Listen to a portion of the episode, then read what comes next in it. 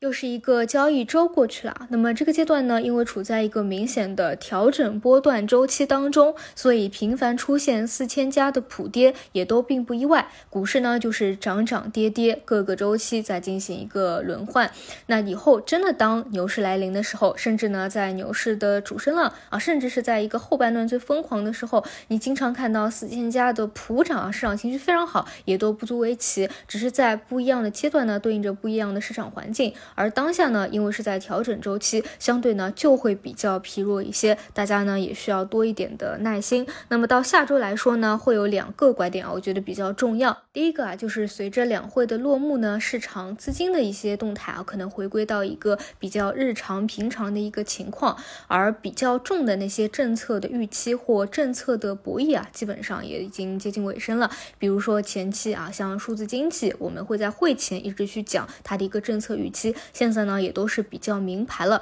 更多呢是对未来好多年啊进行了一个定调。所以这几天呢，虽然啊数字方向的各个细分或者一些个股吧，也是会比较活跃，但是明显啊板块整体的一个力度和强度，毕竟呢是不如之前了。更多呢是一些公司得到了比较。多的机构的调研，并且机构呢可能发现啊，它有比较好的一个亮点或者业绩的一个预期，突然呢就会进行一波进攻，比如说像今天的易华路等等。但是确实啊，没有特别强的一个整体效应了，也跟市场整体股指的一个回调和疲弱也是相关的。那么下周呢就回归到一个正常状态了啊。那么第二点呢，是我个人比较关注的，就是百度的一个发布会。我个人认为这基本上会决定着 AI 人工智能这个方向。未来一段时间的走势到底是结束了走退潮，还是说还能够再起一波？其实呢，我觉得跟产品到底能不能够比较的超预期啊，或者说让大家讨论热度非常高是息息相关的。所以它的发布会产品呢，也是我们下周关注的一个重点。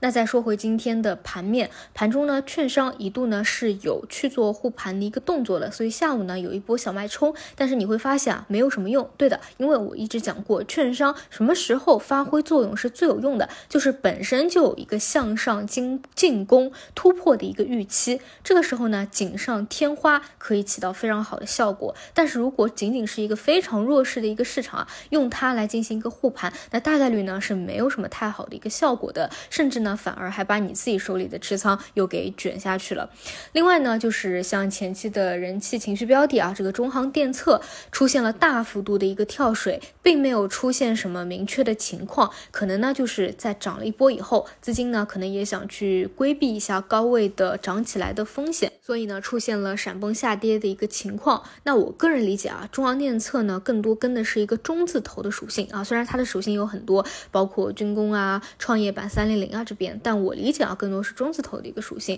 所以这块呢也得注意一下风险的问题。总之呢就是当下在回调周期，所以一定是会比较磨人的啊，你知道这个。我们如果说啊，后面真的是很期待牛市，那在牛市启动以前，它必然就是会有一个磨人的过程。你需要震荡，你需要一波三折，需要清洗一下浮筹。如果所有人都知道牛市要来了啊，那哪有那么容易赚钱的事情呢？总归会是有一个难过的阶段的。但是呢，一是你需要对长期有一个信心和坚持，另外呢，对于短期的节奏也要有一个适当的把握。就像我说，你总不能前期啊，这个被一个假突破。给又多进去了，然后呢，全仓给杀入了，结果呢，你这两天就全部给套牢了啊，套在一个短期的顶点山峰上，完了呢，下下来以后，对吧？你又被各种的所谓的利空事件给吓到，恐惧，然后又给割肉，一下子呢又割在一个相对的底部区域，到时候呢，真的又启动一个新的上升攻势了，然后呢，你又高位去给它追回来，那这样折腾啊，就有点太累了，所以呢，这就是短期的一个节奏，我们能够判断之前